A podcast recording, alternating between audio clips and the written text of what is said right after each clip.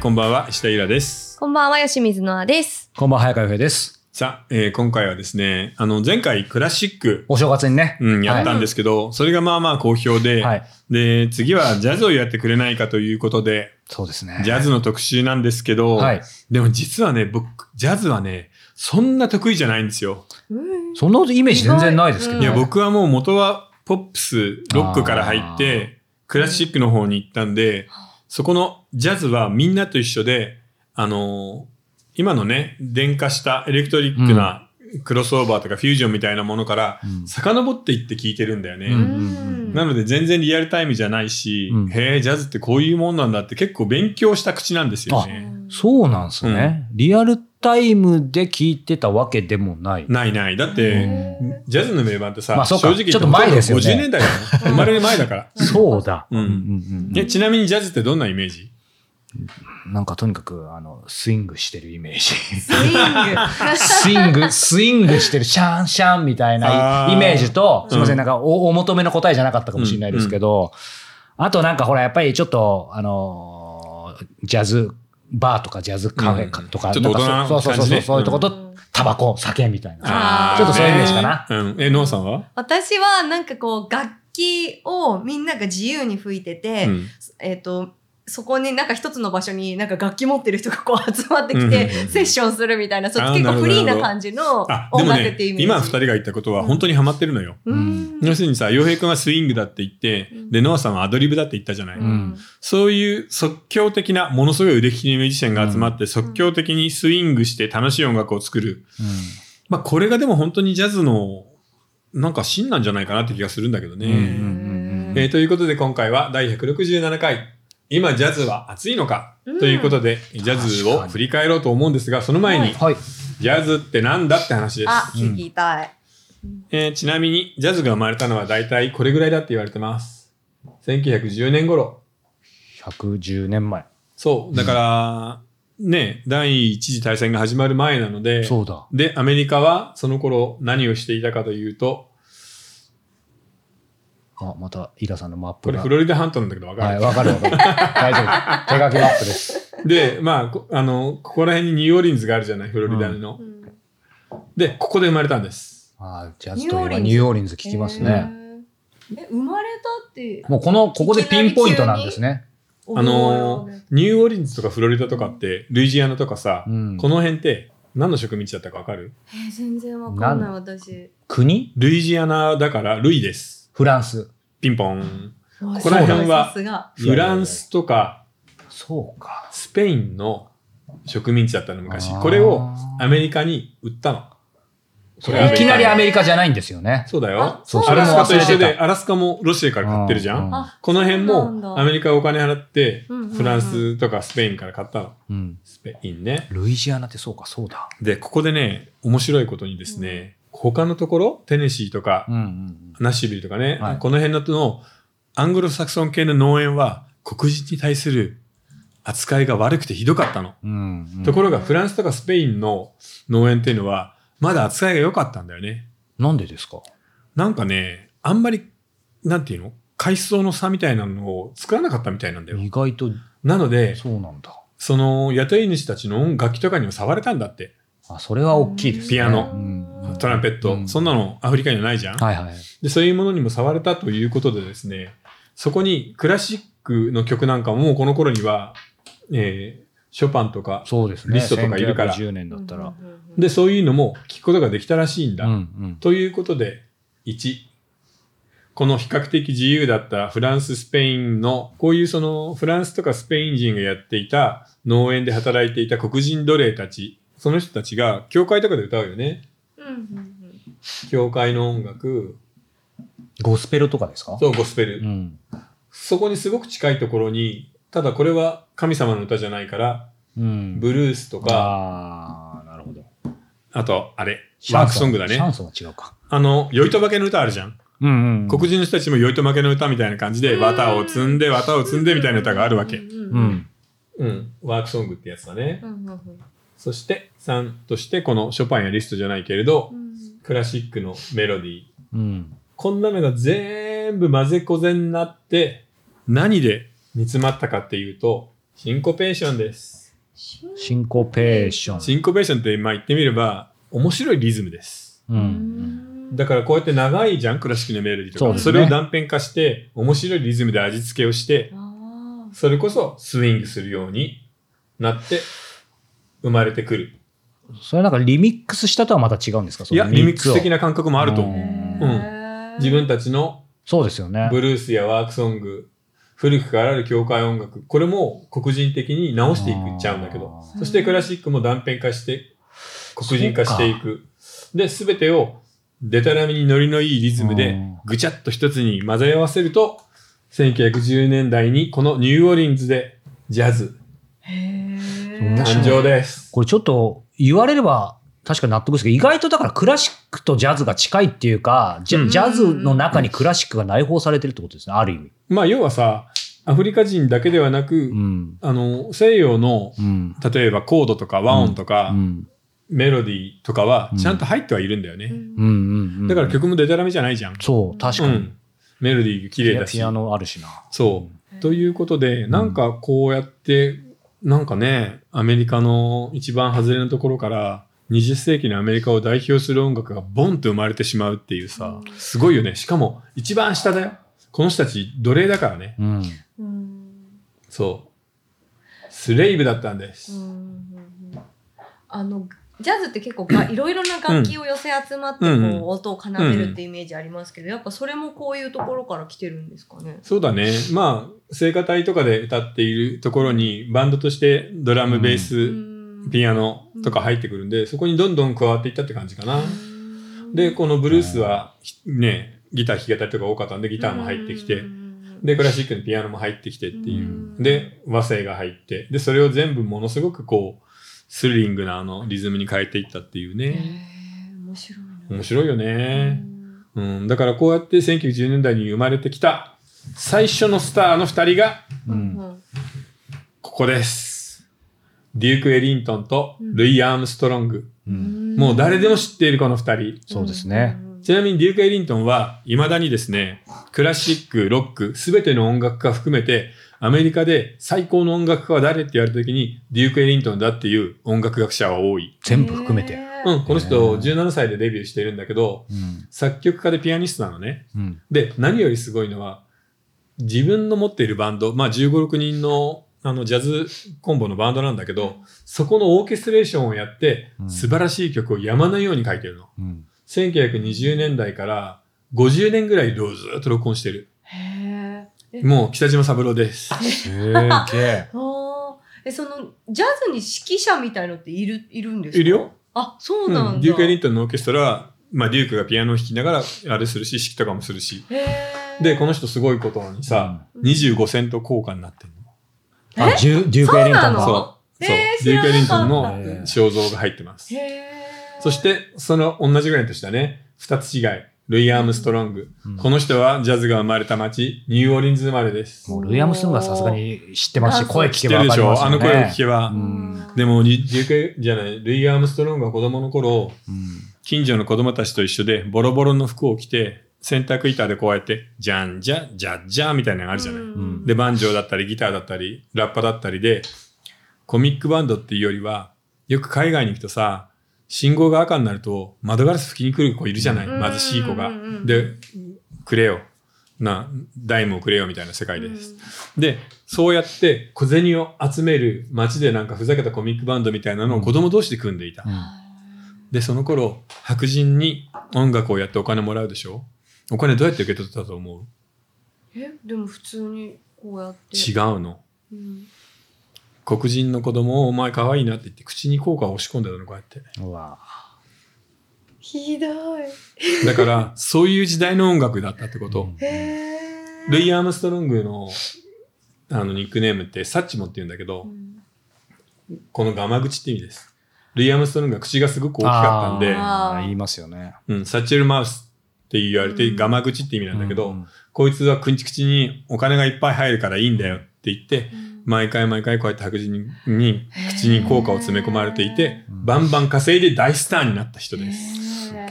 そうやって聞いてみると、ジャズの初めのところって超大変だったってわかるでしょ。そうですね。うん。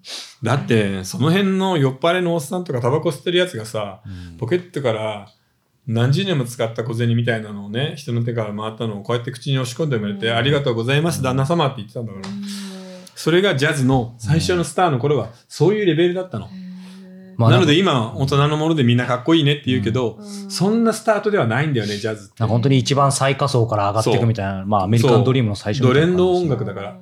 だからこの頃のジャズは逆にうん。超熱かった。うんデューケ・リントンもルイ・アームストロングもめちゃめちゃいいです。うんえどういうその音楽に対してどういう感情で向き合ってたんですかね？なんかど、半分は、ルイ・アームストロングなんかは、うんあの、流しのイメージはあると思うーう。ただし、この人も音楽の天才だから、ボーカルも素晴らしいね、あの素晴らしい声だし、そうなんね。トランペットも抜群なので、うんそしてこの人も、あの、マリファナ大好きの役中です。そうなんだじゃあそのなんかこう、うん仕事だからやるとかやりたくないけどやってるとかっていう感覚じゃなくてだけじゃないね。なんかやっぱり自分のスーパースターになるし、この人、この後。うんうんやっぱこれだっていうものがなんかあったのかな、でもさ、自分の才能が音楽にある人がさ、うん。音楽をやって食えるようになって、しかもスーパースターになったら、これだって思うでしょ。最高ですよね。うん。うん。さあ、このね、はい。えーデューク・エリントンと、えールイ・アームストロング、まあ、せっかくなんでイラさんがそれぞれ1曲ずつ今回はい。紹介してもらうのはどんな曲ですか、えっ、とね、ザ・ムーチっていうのは、まあ、あの、デューク・エリントンオーケストラの曲だね。で、あの、デューク・エリントンってさ、もちろん作曲もして、あの、全部アレンジするんだけど、うん。それぞれ腕のいいさ、トランペット奏者だったり、うん。サクソフォンだったりトランあの、トロンボーンがいたら、その人たちにアドリブでたっぷりうん個人技を見せてもらうのよ。あー確かに。それなんかジャズの醍醐味ってそう感じする。そうそう。だから言ってみる、ればなんだろうな、あの、サッカーの監督で言えば、うん。もう個人でお前ら好きにやっていいぞっていう、ああ、自由に任せるそう、レアル・マドドリード型なんです。はいなるほど。お前たち才能あるんだからできるだろうと。いはい。曲は作るけど、あとはアドリブのところはお前たち頑張れよっていううん。方です。そして、えーまあ今の曲もそんな感じだよね。うん。あの個人がバリバリソロを取るっていう。そしてルイ・アームストロングの方はまあ、あのーまあ言ってみれば、スタンダードナンバーですね、今の欲しい願いは。うん。白人が書いたハリウッドの曲の、あの、ね。リメイクなので。うんでも、今の歌を歌ってた人がさ、子供の頃、小銭を口に突っ込まれてたんだって思うと、そうか、アメリカの芸能って、すごいうん。な。、すごい古いようでいて、まだついこの前だし、うん。まだまだだなっていうふうに思うよね。うんうんでも素晴らしい声だよね。うん。一瞬聞いた誰でもだけで知ってる。本当そうですね。これでもそうそう考えるとね、たまに僕らもランチしながら、まあ音楽にしろ、まあ音楽の話が多いから、もう新しいものってやっぱ基本的には出てこないんじゃないかって思いますけど、いや、あの、意外とジャズもだから100年ちょっとじゃないですか。で、アメリカのあそこからピンポイントで生まれるってことは、なんかまだ新しい音楽生まれる可能性あるって信じたいですけどね。多分、次に生まれるとしたら、うんアフリカかインド、中近東だと思う。その心は？その心はですね、アメリカでジャズが生まれてうん50年で廃れてしまった。うんで、その後、ロックが生まれて60年代、70年代、80年代の半ばぐらいで死んだ。うんうんで、その後、一個だけ生まれてるんだよね。お世界的な音楽ムーブメントが。うんそれは1980年代のジャマイカなの。レゲエレゲエか。そうだ。そうだ。うん。それとやっぱり80年代のニューヨーク、まあ、これはニューヨークだけじゃなくて、うん。ロサンゼルスもそうなんだけど、うん。ヒップホップが生まれてるでしょ。うん。うんヒップホップとレゲエが生まれて、で、アメリカとキューバで来たんで、次はもうアメリカは新しいカルチャームーブメントを作る力はないよなと僕は思ってんだ。確かだから次来るとしたら、アフリカかインドで、その土着のリズムとアか表現様式で新しいものが生まれたら何か来るかも。アフリカ産の何か。でも確かに今、そうですね、音楽のね ジャンルとかでも、あアフリカとか、まあ、インドは昔からですけど、なんかあと、えっ、と、アラブとかのもちょっとね、うんそういうジャンルが出てきてますよね。来てますよね。なんか出るかもしれないよね。うん、面白いよね。うんだからそうやって、あの、音楽も勃興するので、一つの国のように、そういうのをちゃんと追いかけていくと、やっぱ音楽聴くの楽しいんじゃないかな。はい。お話はつきませんが、もう、はいおとらじってことをちょっと忘れちゃってましたね、今ね。確かにはい。うんえーここで、えーお便りとご質問お願いします。はい。えーではお便りからいきたいと思います。はい。えー、おとらじの様々な回を拝聴しました。私は子育てをしながら働いています。土日祝日休みで子供の行事や家族と予定が合いやすいためいいと感じています。うんただ土日祝日は子供のことや家事が気になってしまうので、週の真ん中に休みが欲しいです。そのため、おとらじでも言及されていた、えー6時間かける4日という考えや、週休3日という考えに共感しました。今の仕事を辞めてパートとして働くという手もあり、その方が仕事の負担や時間が少なくなりますが、収入が大幅に減ってしまうため、今のままの方がいいのではないかという気持ちもあります。うん私は夫の収入のみでは心もとないので仕事を続けていますが、もっと日本の仕事時間が短くなることを願います。子育て支援として保育園の数が増えたり、保育の時間が長くなったりする動きがありますが、そもそも働く時間が短ければそれほど預かってもらう必要もありません。うん働く時間を長くして自分の仕事の負担が重くなり、子供が親と離れ離れになったりするよりも収入を上げてより短い時間でより多くの収入を得られるようになってほしいです。うん私だけでなく全体に広まってほしいと思います。いやーでも本当ここのところ手入れないといけないんだよね。うん。要するに、ヨーロッパの人たちが、なぜその少子化を少しでも食い止めることができたかっていうと、はい。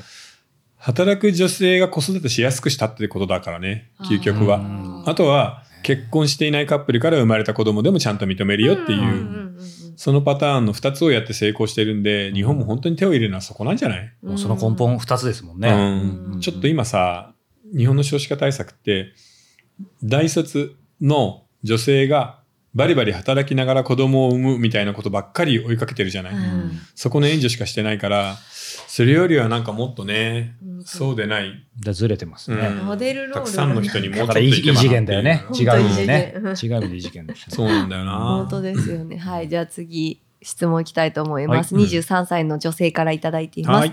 えー私の友人や学生時代の同級生に結婚や婚約をする、している人が多くなってきて、特に学生の時から可愛い美人と言われてきた子は大体もう婚約しているか、結婚近々間近です。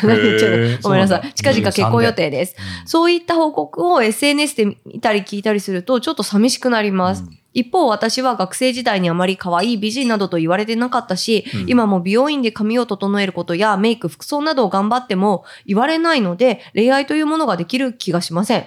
可愛い美人と言われている人はえー24歳までに相手に出会い、24、5歳ぐらいで結婚しています。私もそれが夢でした。でも、自分には結婚も恋愛も無理そうだと思い落胆しています。自分と周りや現実世界を見て、この世界はなんてつまらない退屈な世界だろうと感じるのです。何かアドバイスお願いします。え、ひなさんどう思いますはい、お願いします。ズバリお願いしま24。歳までに結婚するもんですか、僕らも、ね、どうしますかっていう。24歳なんて私まだもう超バリバリ仕事してますよ。うん。結婚したのいつだろううん、でも、ちょっとハードル高すぎません ?24 うんで結婚って。あのさ、僕一つ思うんだけど、この彼女、あなたも、うん。顔がいいだけの男をそんなに魅力的って思わないじゃん。ほんとそうで、こうやってちゃんと話ができて、うんね、文章もちゃんとしてるし、うん。頭の良くてセンスのいい子だったら、うん男の子はちゃんと見てるから、うん自分は美人だとかそうじゃないとかっていうだけに価値をこう一つにしちゃダメ。そうですね。そんなところに一点にしたら不幸だよ、本当に。うんうんうんなので、可愛くて美人だったら何でもかんでも手に入る。そんなことない。イケメンだったら幸せになる。そんなことはない。イケメンだってバカたくさんいるし、うんね、もう本当に癒やしい心の人もいるじゃない。いっぱいいます。関係ないですね。そう。全然関係ないので、あなたもなんか自分の魅力をもっと輝かせた方がいいと思う。それも、ルックスじゃない魅力ってあるからね。うん容姿なんかもう本当にもう取るに足らないっていうか。電気を消して抱き合えば一緒。そうほんとそうまあずずっと、ずっとキープできるわけでもないしね。あのね、可愛い今何のすすめだったんだろう？わかんないけど、可愛いとか美人な人が、うんもう人生何もかもうまくいってるなんてもう大間違いです。だしね、まあ、この方がするともちろん切実、切実なんでしょうけどね、うんみんな24歳、5歳ぐらいでって、この方の今の周りのねそう、局地的な話だから別に日本中、世界中見たら全然ね、そそうじゃない人もいっぱいい。恋愛に関しては、20代後半からが本当に楽しいし本当、そうですね。本当にちゃんとお楽しみ付き合える時期なので、うん23や4で結婚した人って、うまくいってないことが多いよ。多いみたいだよ。経験者は語る。はい、詳しくはね、過去200 150回見てたけど、どっかで、うんはい、事って実を。いうか、あの、私すごい良くないなって思うのが、最近 TikTok とか見てると、なんかそのイン、男の街頭インタビューみたいな感じで男の子に、こんな女の子のことありですか？なしですか？みたいなことをインタビューするのがあるんですよ。例えば、毛の生えてる女の子どうですか、うん。とか、あのーそういう感じで、うん女の子のありなしを振り分けてるんですけど、容姿のことで、いや、こういう女はないですね、みたいな。例えば肌が、は肌がじゃない、うんと、例えばじゃあ、うんと、わかんないけど、眉毛がボーボーな女の子嫌ですね、みたいな。うんこと言う男と付き合いたいかって話なんですよ。そうなんだよ。さ、何薄っぺらいバカな男とさ、うん付き合うの願い先じゃないですか。いや男すごいもう熱くなあっちゃうねの、。そういう男の子たちもうん、口先ではなんかね、軽いことを言ってるけど、うん実際に好きになって誰かと付き合うときは全然基準が違うから。そうそう。おっぱいに毛生えてたって気にしないんだよ、みんな。そうそいや、本当そう。だって、そ そもそもその、だからその二二者択一の質問自体がおかしいから。そうそうそうそう。誘導してっから。そう、だから自分が可愛いみとかなんとかっていうようなことで、うん変にコンプレックスを作るよりは、そうじゃないところをどんどん磨いていこうよ。本当そう。可愛い子もこれからなるからね、しかも。うん。う。うんん本当そう女の子ってですね。磨けば全然良くなるので。まあ、でも別に綺麗にならなくてもいいから、もっとあなたのことちゃんと分かって話ができるいい男と付き合おうよいや、。本当そう思う。だイケメンなんて大したことないからね。大したことない。だって容姿なんてだっうんていつか衰えるもんじゃないですか、本当ですよ特に必ず女性は、うんね、あのどんなに努力してても年齢には勝てないことってたくさんあって、うんそれってもうだってどうにかしようと思ってもできないからそうだね。もうなすすべがないんですよね。でも、うん。そのマイナス分も男の人はちゃんと見ていいなと思うのよ。そう。そう男も一緒に年を取るわけだし。そう。だからそういうその今現状が可愛いか可愛くないかで、その判断して付き合うか付き合わないかを決めるその女性の価値を決める男なんか、うん。もう付き合うそれこそ価値がない。いや、ほんとほんとう。ん。あのーまあ、はっきり言って、半分ぐらいの男はもうどうしようもないんで、そうじゃない人で、ちゃんと自分のこと分かってくれる人を探そうう。んそれは必ず現れるから心配しなくていいよ。うんうんそれと世界はそんなに悪いところじゃないです。そうですねはいはい。じゃあまあね、はいあの、ジャズをこの後ね、楽しんでね、はいあの、お口直ししていただければ、うん何をお口直しかちょっとわかりませんが、えー続きは4通りご視聴法があります。えー YouTube メンバーシップ、えーニコニコ動画、えー Apple Podcast サブスクリプション、そして audiobook.jp、えーお好みの方法でご視聴ください。詳しくは概要欄をご覧ください。それでは後ほど。はい。